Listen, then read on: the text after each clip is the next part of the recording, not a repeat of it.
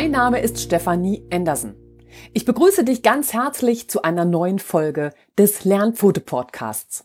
Der Podcast zu Themen rund um den Hund.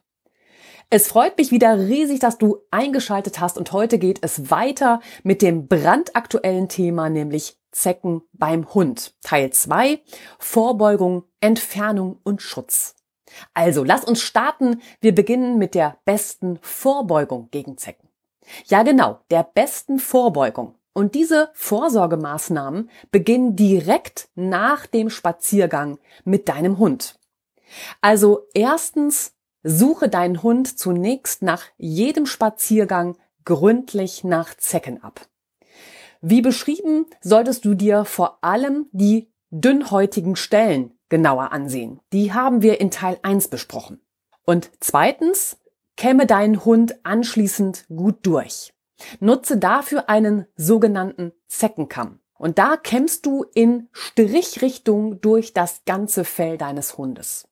Zecken, die sich noch auf der Wanderschaft durch das Fell befinden, transportierst du über den Kamm so an die Oberfläche. Und hier kannst du sie anschließend einfach absammeln. Und im letzten Schritt fortiere deinen Hund mit einem möglichst hellen, vielleicht weißen und leicht feuchten Handtuch ab. Bei allen Maßnahmen achte auf braune oder rotbraune Krabbeltiere, die entweder noch auf deinem Hund unterwegs sind oder sich schon festgesaugt haben. Und ganz klar, wichtig ist, unterbreche deine Vorsorgemaßnahmen nicht, wenn du eine Zecke gefunden hast. Wichtig ist, du entfernst diese entsorgst die entsprechend, wir beschreiben noch später, wie das genau geht, und setze dann deine Suche nach weiteren Zecken wieder fort. Und zwar da, wo du deine Suche unterbrochen hast. Die Wahrscheinlichkeit einer Übertragung mit Krankheitserregern, die steigt nämlich deutlich, je länger die Zecke an deinem Hund Blut saugen kann. Und daher ist es so wichtig, Zecken frühzeitig zu entdecken und direkt zu entfernen. Also das ist wirklich die aller, allerbeste Vorsorgemaßnahme. Und trotzdem kann es passieren, dass du bei deinem Hund eine Zecke wirklich entfernen musst, weil sie sich schon angedockt hat. Ja, also wie entfernst du eine Zecke richtig? Zunächst lass uns mal schauen, was die richtigen Werkzeuge dafür sind. Hast du eine Zecke entdeckt, die bereits zugestochen hat, hast du mehrere Möglichkeiten, die Zecke fachmännisch zu entfernen. Nutzen kannst du dafür folgende Zeckenwerkzeuge. Da ist einmal die Zeckenzange oder eine Zeckenpinzette. Es gibt auch eine Zeckenkarte und den Zeckenhaken. Wichtig ist bei der Entfernung der Zecke, dass du den Körper oder auch den Kopf nicht zusammenquetscht. Nämlich ansonsten werden womöglich Krankheitserreger in die Stichstelle gedrückt. Und gleichzeitig versuche der Zecke keinen Stress zuzuführen. Auch das erhöht das Risiko, dass sie darunter mehr Krankheitserreger über den Speichel ausscheidet und an den Hund weitergibt. Ja, und so entfernst du eine Zecke richtig. Durch die Widerhaken, die sich am Stechapparat der Zecke befinden und den Klebstoff, die sie zusätzlich absondert, ist die Zecke fest mit der Haut des Hundes verbunden. Und daher würde ich da folgende Anleitung geben, wie du eine Zecke richtig entfernst. Lege die Zecke zunächst frei, indem du das Fell deines Hundes an der entsprechenden Stelle auseinanderhältst. Und dann greife die Zecke entweder mit der Zeckenzange, dem Haken oder der Karte oder eben auch der Pinzette so nah wie möglich an der Haut deines Hundes. Ziehe anschließend mit gleichmäßigem Dauerdruck und einer leichten Drehbewegung die Zecke hat zwar kein Gewinde an ihrem Einstechrüssel, sondern Widerhaken. Daher ist Drehen eigentlich völlig unnötig und doch tut man sich in der Bewegung und der Ziehbewegung nach oben meistens leichter, die Zecke zu entfernen. Also ziehe zügig, bis die Zecke sich löst, aber nicht ruckartig an der Zecke. Nämlich das erhöht die Gefahr des Abreißens.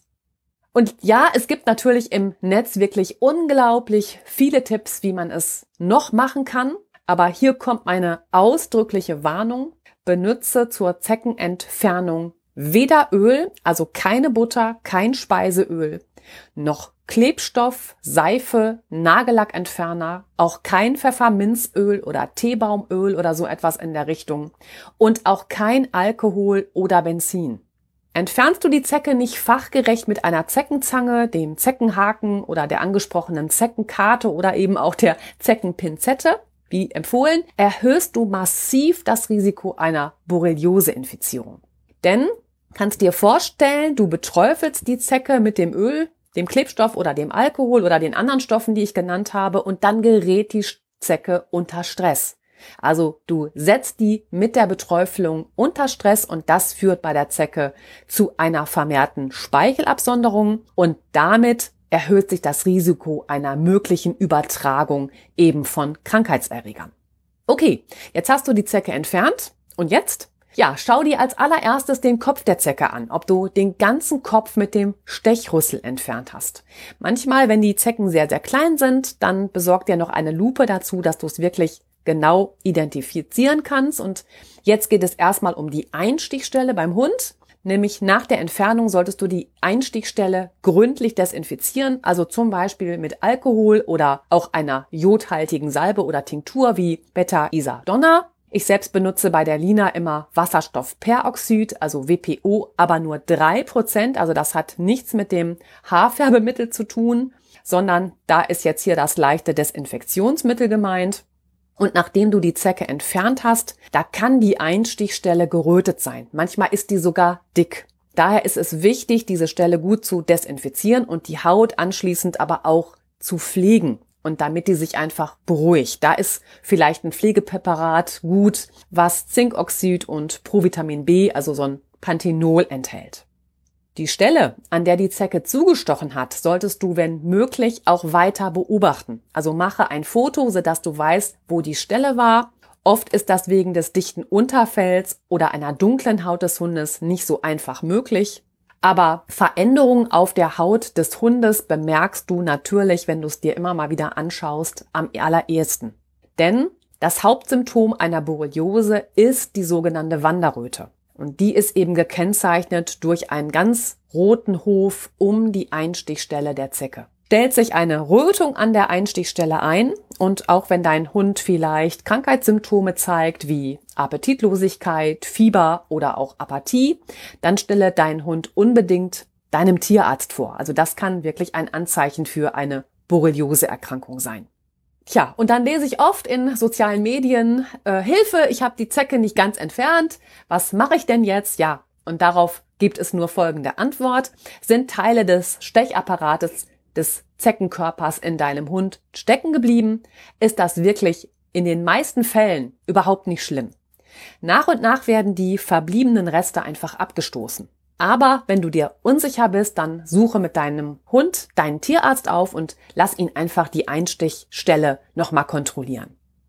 Und damit komme ich jetzt auch zu einem Mythos. Aus dem Kopf, heißt es immer, wächst eine neue Zecke.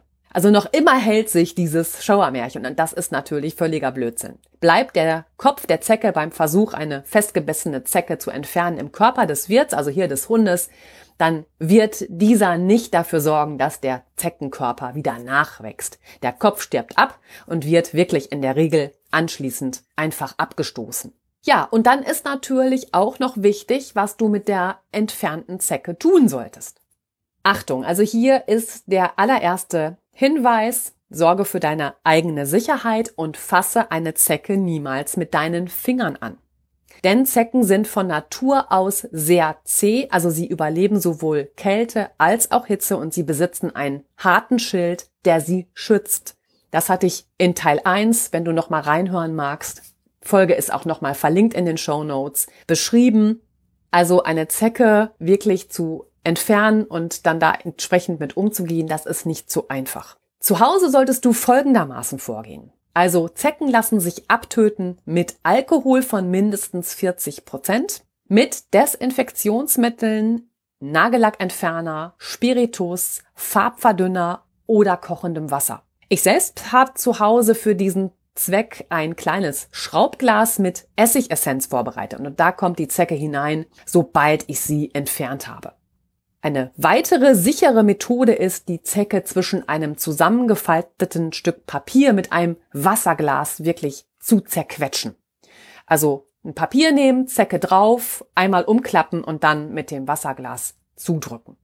Was du tun kannst, wenn du mit deinem Hund unterwegs bist, ist auch, du solltest diese Zecke auf jeden Fall töten. Nur so stellst du sicher, dass sie keinen anderen Hund oder Mensch sticht und vielleicht mit einer Krankheit infizieren kann. Und bist du mit deinem Hund unterwegs, lassen sich Zecken eben auch mit Steinen zerdrücken oder du kannst sie auch mit dem Feuerzeug oder einer Zigarette verbrennen. Da denke ich jetzt gerade an die heißen Sommermonate im Wald. Da muss man halt mit Feuer und Zigarette sehr vorsichtig sein. Aber da kann man eben auch die Zecke mit den Steinen zerdrücken. Nur zwei Dinge musst du jetzt zu dieser Sache noch wissen.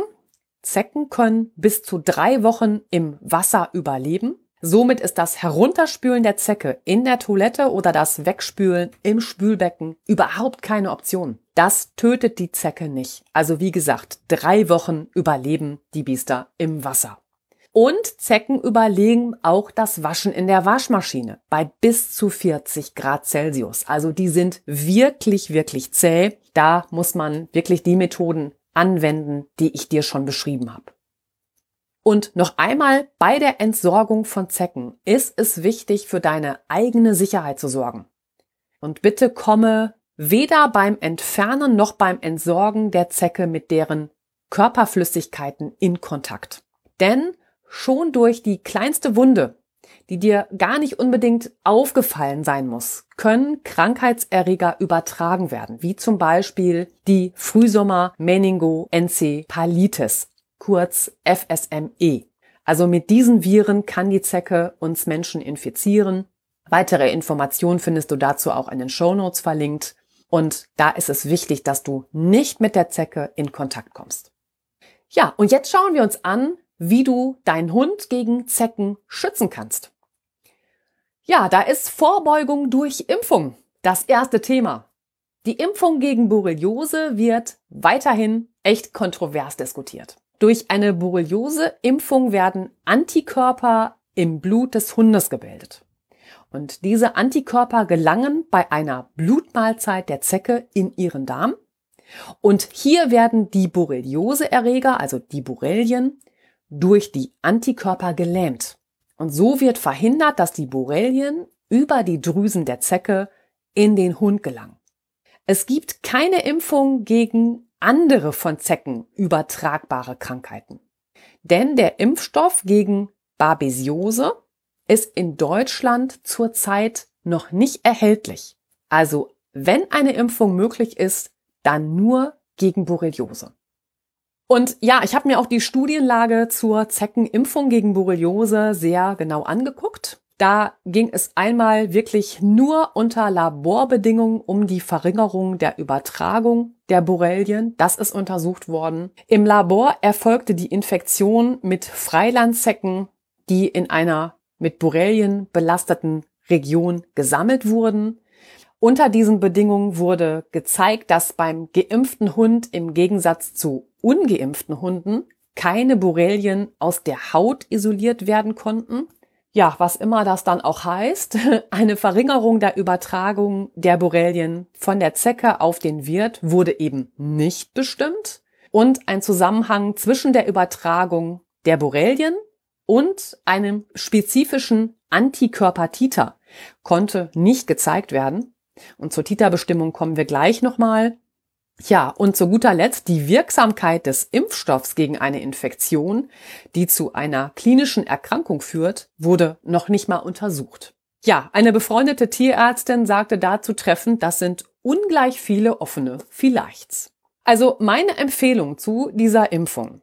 Lasse eine Titerbestimmung bei deinem Hund. Und zwar vor der Impfung vornehmen. Und jetzt kommen wir dazu, was ist überhaupt diese Titerbestimmung? Eine Titerbestimmung gibt dir Auskunft über die im Körper vorhandenen Antikörper. Und die Antikörper sollen ja gegen die Borrelien vorgehen. Die lähmen, damit eben eine Übertragung verhindert wird. Und eine Impfung kann nur erfolgen, wenn bei deinem Hund eben noch keine Antikörper nachweisbar sind. Denn ist dein Hund bereits infiziert, kann die Impfung schwere Nierenentzündungen hervorrufen. Die Schwierigkeit ist aber, wenn sich dein Hund gerade erst frisch infiziert hat, dann sind im Blut vielleicht noch gar keine Antikörper nachweisbar. Die Anzahl der Antikörper im Blut ist bei Impfungen auch entscheidend darüber, ob der Organismus vor einem bestimmten Krankheitserreger ausreichend geschützt ist. Und hier sind wir wieder bei dem vielleicht, vielleicht auch nicht. Denn theoretisch können viele nachgewiesene Antikörper einen Hinweis auf einen super guten Schutz geben. Allerdings ist auch nachgewiesen, dass der Hund mehrfach an Borreliose erkranken kann. Daher ist trotz der Impfung weiterhin ein anderes Zeckenmittel notwendig. Und du solltest deinen Hund nach jedem Spaziergang weiterhin nach Zecken absuchen. Also absuchen nach dem Spaziergang ist ja sowieso die beste Vorbeugung. Und ja, dann stellt sich an dieser Stelle einfach die Frage, wenn ich das noch alles machen muss, wozu dann eine Impfung? Grundsätzlich solltest du bei einer Impfung Folgendes beachten. Bei gesunden Hunden kann die Impfung ab der zwölften Lebenswoche durchgeführt werden. Die erste Impfung gegen Borreliose sollte noch vor dem Beginn der Zeckenzeit, also im Winter durchgeführt werden, denn nur so kann sich ein hoher Antikörperspiegel vor der aktiven Zeit der Zecken ausbilden und für deinen Hund einen guten Schutz bieten. Für die Impfung als solches gibt es zwei Wirkstoffe. Einmal heißt der Rivac Borrelia und es gibt den Impfstoff Merilym 3.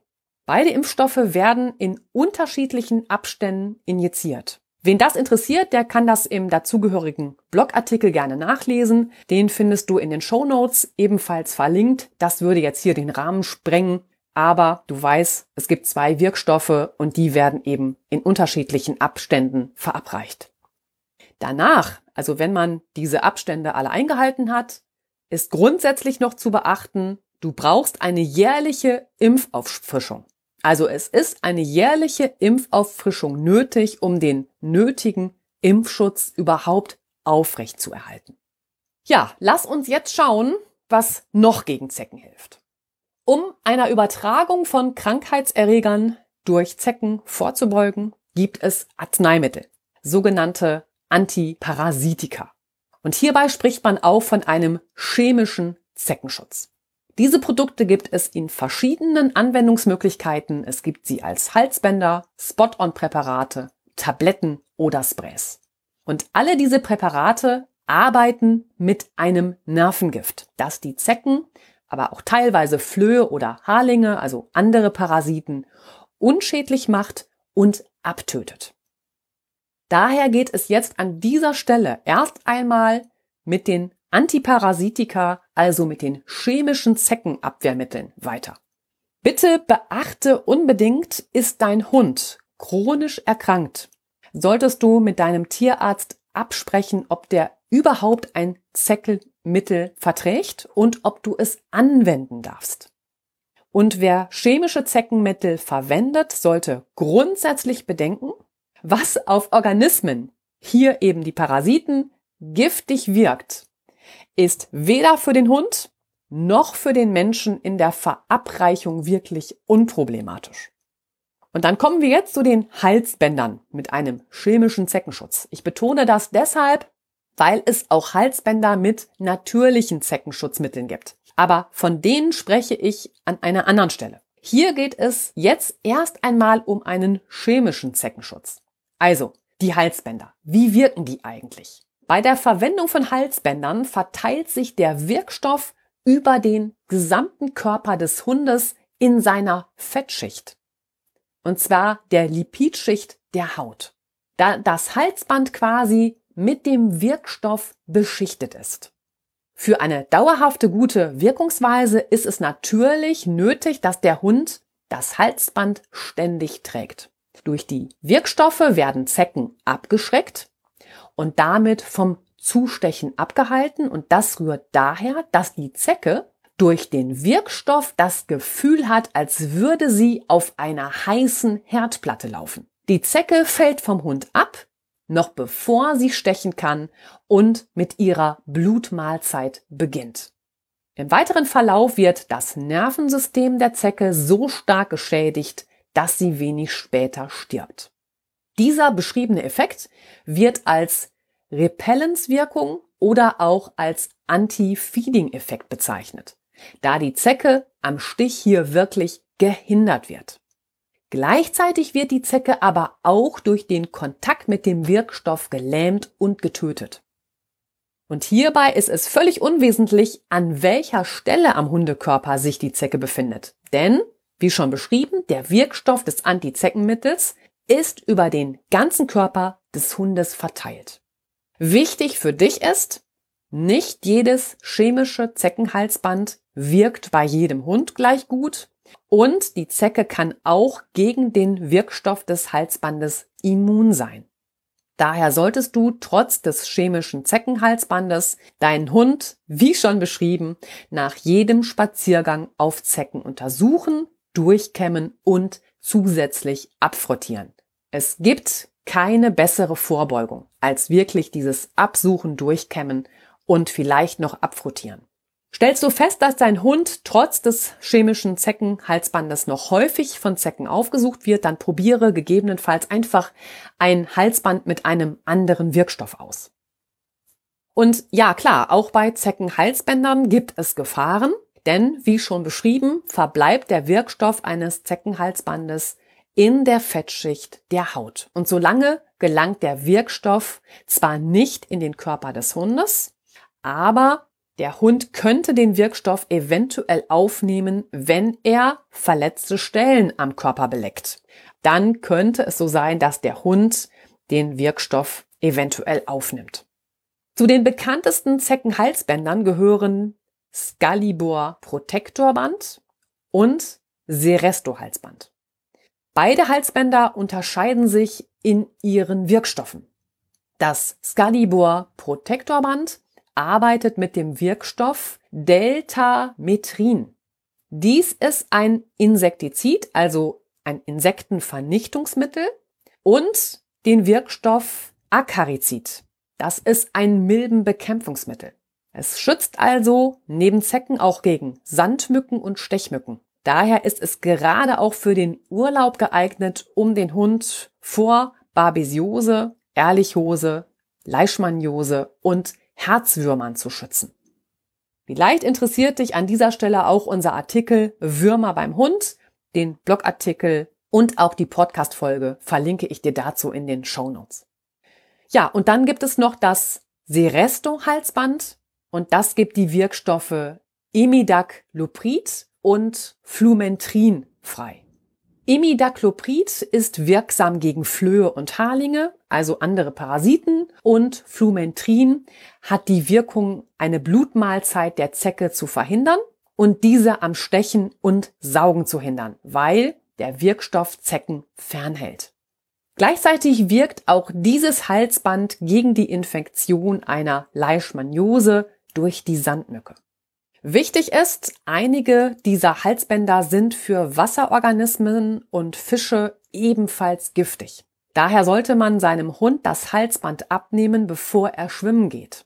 Vorsicht, auch gerade bei kleinen Kindern, die im Haushalt leben. Bei sehr intensivem Kuschelkontakt zum Hund ist man ebenfalls immer mit den Wirkstoffen in Kontakt.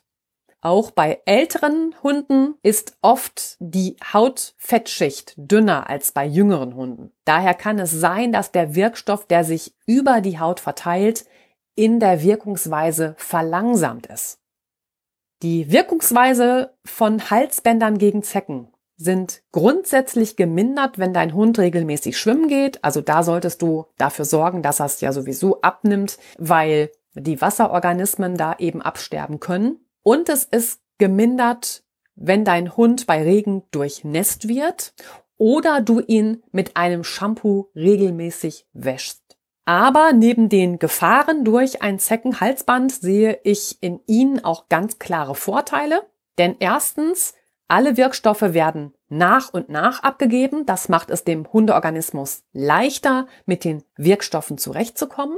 Zweitens, reagiert dein Hund mit Nebenwirkungen auf die Wirkstoffe, kannst du das Halsband unkompliziert entfernen. und deinen Hund zusätzlich noch gründlich waschen, um ihn von den Wirkstoffen schnellstmöglichst zu befreien. Und drittens, diese Halsbänder haben eine wirklich lange Wirkungsweise. Also je nach Präparat bis zu acht Monaten. Das finde ich schon wirklich sehr lange. Ja, nach der Impfung und den Zeckenhalsbändern kommen wir jetzt zu Spot-on-Präparaten. Auch hier spreche ich klar über die chemischen Produkte. Ja, zur Erklärung, Spot-ons sind Flüssigkeiten. Und die gibst du dem Hund auf die Haut und zwar hauptsächlich in den Nackenbereich, also zwischen die Schulterblätter. Und bei größeren Hunderassen gibt man sie auch teilweise an den Rutenansatz, aber der Hauptbereich liegt wirklich im Nackenbereich zwischen den Schulterblättern. Hier zieht es in die oberste Hautschicht, die Fettschicht ein und der Wirkstoff verteilt sich auch hier über die Haut auf den gesamten Hund. Je nach Präparat werden die Zecken davon abgehalten, überhaupt auf den Hund zu gehen oder die Zecke stirbt, sobald sie den Hund sticht. Ein Schutz besteht hier ungefähr über vier Monate. Dann müsstest du das Präparat wieder erneuern und weiter auftragen. Ungeeignet ist das Präparat für Hunde, die eine Hauterkrankung oder eine offene Verletzung haben. Ne, das hatte ich dir ja schon bei den Halsbändern beschrieben. Also da gibt es eben die Gefahr, dass es eindringt und der Hund es eben aufnimmt. Das ist nicht so schön. Und außerdem sollte dein Hund in den ersten Tagen nach der Anwendung eines Spot-on-Präparates nicht schwimmen gehen oder auch nicht von dir gebadet werden, damit die Wirkstoffe in die Hautschichten eindringen können und die Anwendung nicht wirkungslos ist. Da würde ich dir raten, lese hier unbedingt auch die Gebrauchsanweisung zu dem von dir genutzten Präparat. Bei einigen ist das Schwimmen des Hundes in öffentlichen Gewässern nämlich nicht erlaubt, weil sie eben auch hier die im Wasser lebenden Organismen schädigen. Das ist also ganz ähnlich wie mit den Zeckenhalsbändern. Das Wichtigste nochmal für die Verwendung eines Spot-on-Präparates ist, dein Hund darf die Flüssigkeit nicht erreichen und sie auf keinen Fall ablecken können. Damit die Flüssigkeit auf die Haut deines Hundes gelangt, da musst du bei Hunden mit viel und dichtem Fell das Fell wirklich gut scheiteln und auseinanderhalten, um die Flüssigkeit so nach und nach auf die Haut deines Hundes aufzubringen. Vermeiden solltest du den Kontakt mit der Flüssigkeit, also müsstest du gegebenenfalls dann wirklich einmal Handschuhe benutzen. Und achte auch beim Streicheln darauf, am Anfang nicht an die Auftragsstelle zu kommen. Und ein durchgehender Zeckenschutz ist wirklich nur gewährleistet, wenn du auch hier die Behandlung wirklich lückenlos erfolgen lässt. Daher achte bei deinem verwendeten Spot-on-Präparat auf die angegebene Wirkungsdauer. Ich hatte ja schon gesagt, das liegt so im Durchschnitt bei vier Monaten. Und auch hier gibt es von mir eine klare Warnung vor der Verwendung von chemischen Spot-on-Präparaten, denn Zeckenpräparate für deinen Hund, die können für Katzen lebensgefährlich sein, weil Katzen ein bestimmtes Enzym fehlt, um den Wirkstoff dieser Präparate abzubauen. Und so führen auch geringe Mengen zu schwerwiegenden und oft tödlichen Vergiftungserscheinungen. Und leben Katzen im Haushalt mit, ist es hier sinnvoll, ein Präparat zu wählen, was sowohl bei Katzen als auch bei Hunden angewendet werden kann. Und da besprich dich unbedingt mit deinem Tierarzt. Ja, dann schauen wir uns jetzt die gängigsten Spot-on-Präparate mal an. Das ist zunächst Advantix. Advantix enthält die Wirkstoffe Permetrin und Imidacloprid. Das Präparat wirkt abweisend auf Flöhezecken, Stechmücken, Stechfliegen und der Schmetterlingsmücke. Dein Hund sollte unter Gabe des Spot-ons nicht schwimmen gehen, da das Medikament für Wasserorganismen wirklich schädlich ist und sich die Wirkung natürlich auch beim Hund vermindert. Advantix ist für Katzen giftig. So, und jetzt Achtung, ein wirklich, wirklich wichtiger Hinweis zu dem Wirkstoff Permitrin. Permetrin ist ein Insektizid, also ein Wirkstoff, der zur Abtötung von Insekten benutzt wird. Permetrin ist als Insektizid in Deutschland, Österreich und der Schweiz in der Land- und Forstwirtschaft verboten. In der Tiermedizin findet es weiterhin eine Anwendung in Spot-ons, obwohl man bei der braunen Hundezecke bereits Resistenzen gegenüber dem Wirkstoff beobachtet hat. Auch dazu stelle ich dir einen Link in die Show Notes. Also das wirklich überdenken, ob das so viel Sinn macht. Es geht weiter mit Efipro. Dieses Spot-on-Präparat enthält den Wirkstoff Fipronilum, schwieriges Wort. Es wirkt gegen Flöhe und Zecken. Efipro hat keine hohe abweisende Wirkung, daher besteht immer die Möglichkeit, dass Zecken erst nach dem Stich abgestötet werden. Auch bei diesem Präparat sollte dein Hund nach der Anwendung nicht schwimmen gehen, da auch Ifipro giftig für die Wasserorganismen ist. Dann gibt es noch X-Spot. Bei diesem Präparat wird auch der Wirkstoff Permetrin verwendet. Und da gebe ich dir ja nochmal den Hinweis zum Wirkstoff Permetrin, was ich ausgeführt habe, in der Land- und Forstwirtschaft als Insektizid verboten, in der Tiermedizin weiterhin in der Anwendung. Export wirkt gegen Zecken, Flöhe und Schmetterlingsmücken. Auch bei diesem Präparat sollte dein Hund nicht ins Wasser gehen, denn auch Export ist für Wasserorganismen giftig. Außerdem lässt die Wirkung beim Durchfeuchten der Haut nach. Und auch hier die wichtige Warnung, Export ist ebenfalls für Katzen giftig. Und dann haben wir noch Frontline. Dieses Spot-on-Präparat enthält den Wirkstoff Fipronil, der die Parasiten beim ersten Fell, Hautkontakt oder Biss abtötet. Frontline hat keine abhaltende Wirkung auf Parasiten. Frontline wirkt aber gegen Flöhe, Zecken und Läuse. Und keine Sorge, fällt mir gerade ein, du musst nichts mitschreiben, denn all diese Angaben findest du ja nochmal ausführlich im entsprechenden Blogbeitrag und da führt dich der Link in den Show Notes hin, wenn du später da nochmal was nachlesen möchtest. Dann kommen wir jetzt zu einer weiteren chemischen Möglichkeit, deinen Hund gegen Zecken zu schützen. Und das sind Tabletten gegen Zecken. Neben den Zeckenhalsbändern und Spot-on-Präparaten gegen Zecken gibt es auch Tabletten gegen Zecken und Flöhe. Tablettenpräparate sind Nexgard, Simparica, Comfortis und Bravecto. Da lasse ich jetzt die Wirkstoffe mal weg, denn wenn das im Einzelnen interessant ist, das kann sich dann jeder im Beitrag nochmal ansehen. Wichtig ist, der Wirkstoff der Tablette gegen Zecken und Flöhe reichert sich im Fettgewebe, in einzelnen Organen wie der Leber und der Niere sowie in den Muskeln an. Ganz wichtig zu wissen ist, die Zeckentablette hat keine abwehrende Wirkung auf die Parasiten, sondern die Zecke nimmt den Wirkstoff des Antizeckenmittels nach dem Stich also während ihrer Blutmahlzeit auf und stirbt schließlich daran.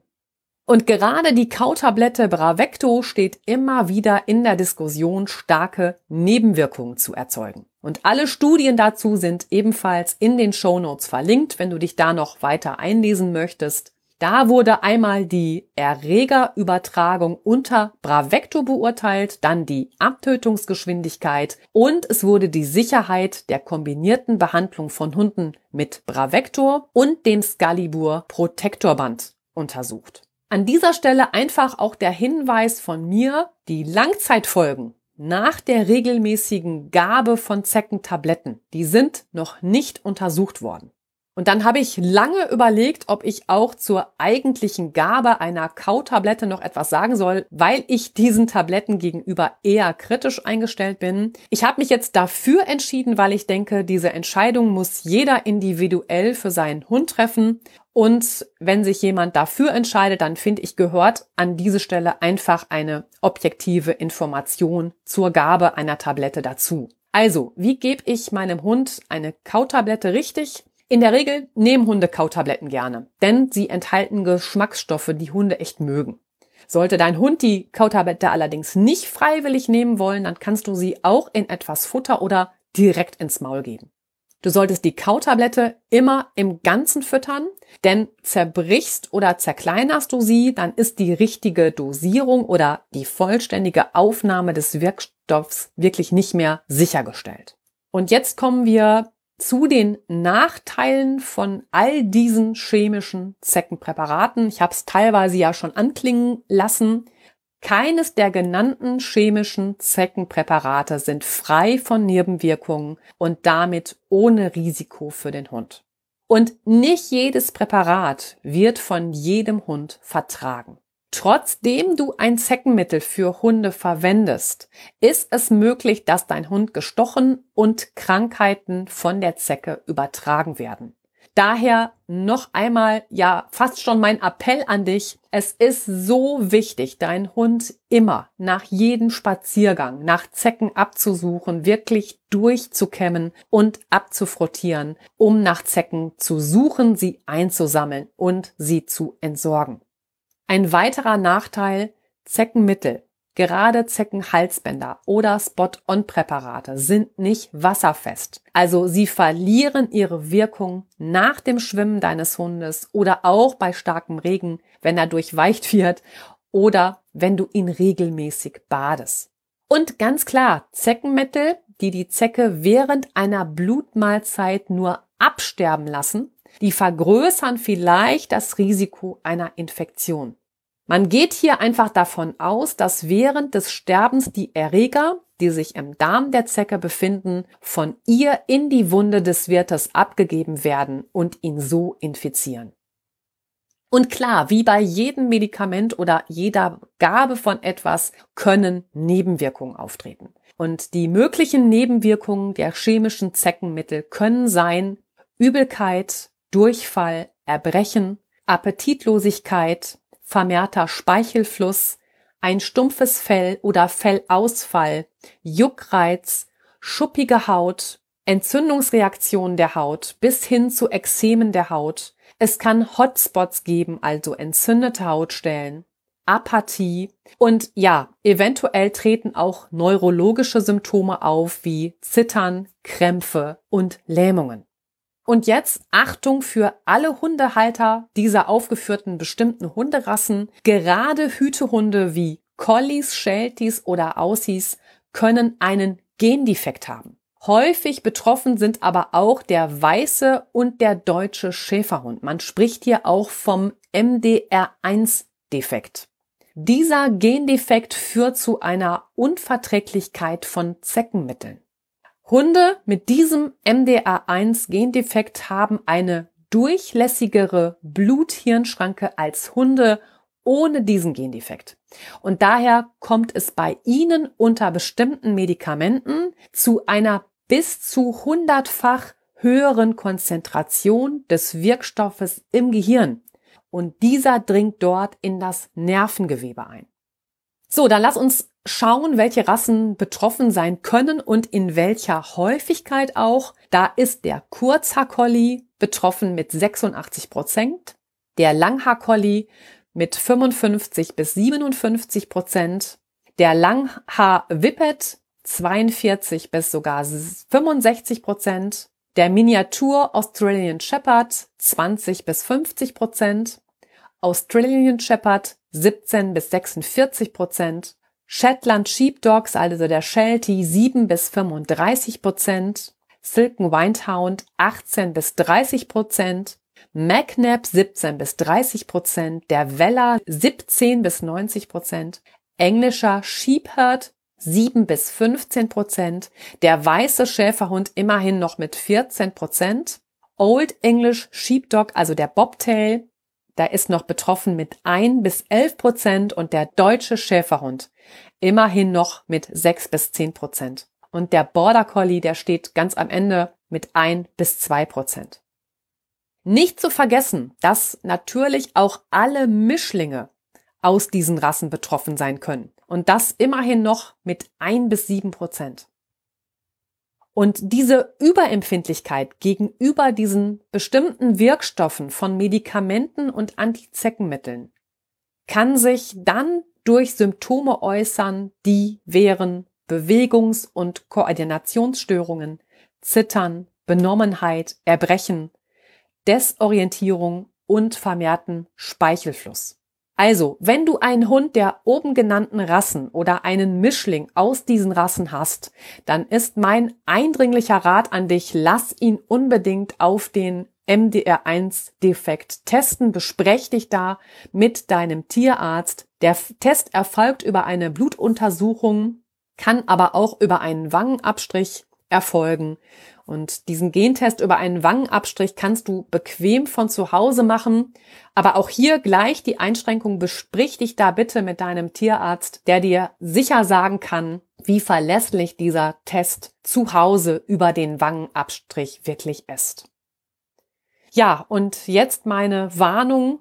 Auf folgende Wirkstoffe in Zeckenmitteln sollst du bei deinem Hund mit MDR1-Defekt grundsätzlich verzichten. Das ist Ivermectin, Doramectin, Selamectin, Moxidectin, Milbemykinoxin. Alles auch nochmal nachzulesen im Blogbeitrag, na klar. Und auch das ist eine große Gefahrenquelle für Hunde mit dem MDR1-Gendefekt, nämlich die Pferdeäpfel. Denn der genannte Wirkstoff Ivermectin wird auch zur Entwurmung von Pferden angewendet. Und so kann es bei der Aufnahme schon von kleinen Mengen an Pferdeäpfeln durch den Hund mit dem MDR1-Gendefekt zu schlimmen Vergiftungen kommen. Wenn du also einen Hund mit diesem Gendefekt hast, ist es besonders wichtig, informiere jeden behandelnden Tierarzt über den Gendefekt deines Hundes. Denn bei der Gabe von Medikamenten muss unbedingt auf die Wirkstoffe und eine vorsichtige Dosierung geachtet werden. Und anstelle einer Wurmkur bei deinem Hund hast du hier die Möglichkeit, den Kot beim Tierarzt regelmäßig auf Würmer untersuchen zu lassen. So hältst du die Gabe von Wurmkurmitteln so gering wie möglich. Informationen dazu findest du in dem Blogbeitrag Wurmkur beim Hund und in der entsprechenden Podcast-Folge, Folge 027, alles, na klar, in den Show Notes für dich verlinkt. Dann kommen wir jetzt zurück auf die Wirkstoffe, deren Anwendung und mögliche Nebenwirkungen. Was ist jetzt mit all den Informationen? Es ist ja immer sehr, sehr viel, was man behalten möchte und dann noch nicht behalten kann. Und dazu ist einfach alles viel zu umfangreich. Dafür jetzt mein Hinweis. Alle diese Informationen zu den einzelnen Wirkstoffen, alles schwierige Namen. Man weiß hinterher vielleicht auch nicht, wie war der Zusammenhang nochmal genau. Alle diese Informationen findest du gebündelt auf der Seite www.tierarzneimittel.ch Klar, auch wieder in den Show Notes verlinkt. Hier haben nämlich Pharmakologen und Toxikologie der VetSwiss Fakultät Zürich ein umfangreiches und wirklich ständig aktualisiertes Tierarzneimittel Nachschlagewerk zusammengetragen.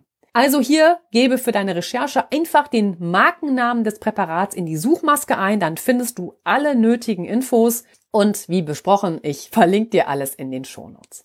Damit sind wir fast am Ende der heutigen Folge. Schließen möchte ich diese Podcast-Folge jetzt mit einem ganz wichtigen Aufruf an dich, was gerade die Gabe einer Zeckenschutztablette betrifft. Hast du auch nur den allergeringsten Verdacht, dass eine Floh- und Zeckenschutztablette bei deinem Hund eine Nebenwirkung verursacht hat, dann melde dies sofort auch wenn es schon Wochen oder Monate zurückliegt oder dein Hund gar verstorben ist.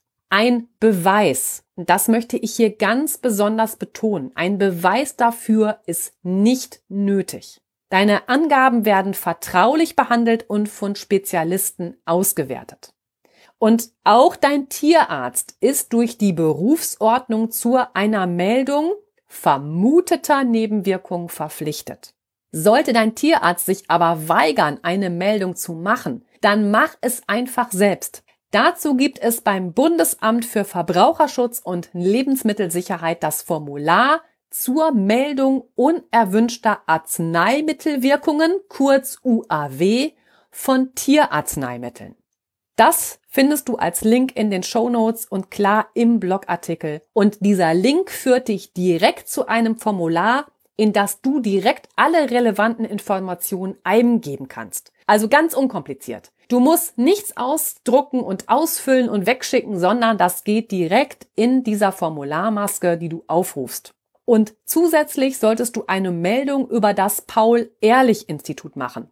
Auch dazu gibt es einen entsprechenden Link und auch hier werden deine Angaben vertraulich behandelt. Ja, warum ist eine Meldung über vermutete Nebenwirkungen so wichtig? Und warum rufe ich dich deshalb dazu auf, wachsam zu sein? Ja, das ist eigentlich ganz einfach.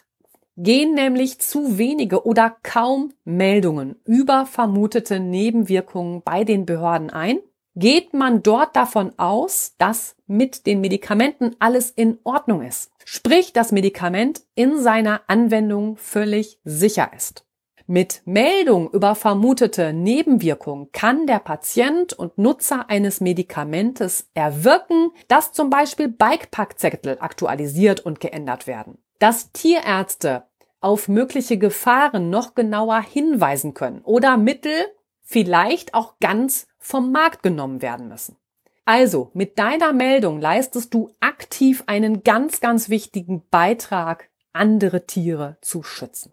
Und damit sind wir am Ende dieser Folge angelangt, der zweite Teil zu Zecken beim Hund. Es ging um die Vorbeugung gegen Zecken, deren Entfernung und den Schutz für deinen Hund. Gerne fasse ich den Inhalt für dich nochmal zusammen. Zunächst ging es um die beste Vorbeugung gegen die Zecken. Dann ging es um die Entfernung. Was musst du alles beachten? Zecke richtig entfernen.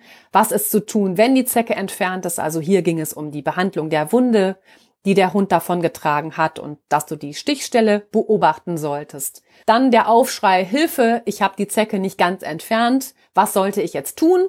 Und dann ist die Zecke entfernt, ja, was du mit der entfernten Zecke dann tun solltest. Und weiter ging es dann um den Schutz deines Hundes gegen den Zeckenstich. Vorbeugung eventuell durch eine Impfung, die Antiparasitika, also die chemische Zeckenabwehr, Halsbänder, Spot-on-Präparate, Tabletten gegen Zecken. Wir haben besprochen die Wirkstoffe, die Gefahren, es gab Hinweise, Nachteile und Nebenwirkungen. Wir haben den Gendefekt besprochen, also den MDR1-Defekt. Welche Hunderassen sind besonders betroffen? Die Auswirkungen auf den Hund, mögliche Gefahrenquellen, zum Schluss ging es um das Tierarzneimittel Nachschlagewerk, wo du die Möglichkeit hast, dich über die Wirkstoffe von Medikamenten zu informieren. Und den Abschluss machte dann mein Aufruf an dich, den Verdacht auf mögliche Nebenwirkungen der Zeckentablette beim Bundesamt für Verbraucherschutz und Lebensmittelsicherheit über ein Formular zu melden.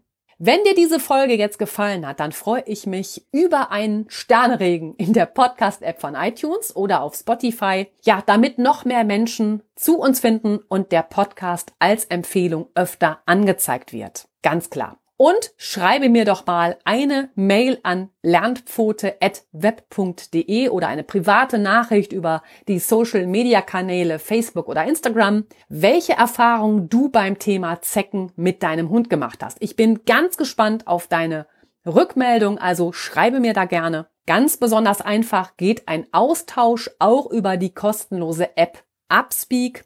Da findest du alle Folgen in der App und du kannst mir Fragen ganz direkt zu einzelnen Folgen stellen, denn da bin ich als dein Mentor in Sachen Hund gelistet. Wenn du gerade mit deinem Hund auch noch andere Herausforderungen hast und Hilfe benötigst, auch da helfe ich dir sehr, sehr gerne. Wenn dein Hund noch nicht entspannt an der Leine geht, der Rückruf noch nicht klappt, du vielleicht einem Angsthund ein Zuhause gegeben hast und der Alltag mit deinem Hund noch nicht so einfach und sich in Leichtigkeit gestaltet, wie du es gerne hättest, ja, dann bin ich sehr gerne für dich da und helfe dir da super gerne weiter. Dafür gehe in die Shownotes auf den Link, melde dich für ein kostenloses und völlig unverbindliches Beratungsgespräch bei mir. Dann schauen wir mal, was ich für dich tun kann, damit dein Alltag mit deinem Hund wieder spürbar leichter wird. Ja, dabei kann ich dir auf jeden Fall weiterhelfen, also melde dich super gerne, dann sprechen wir mal darüber.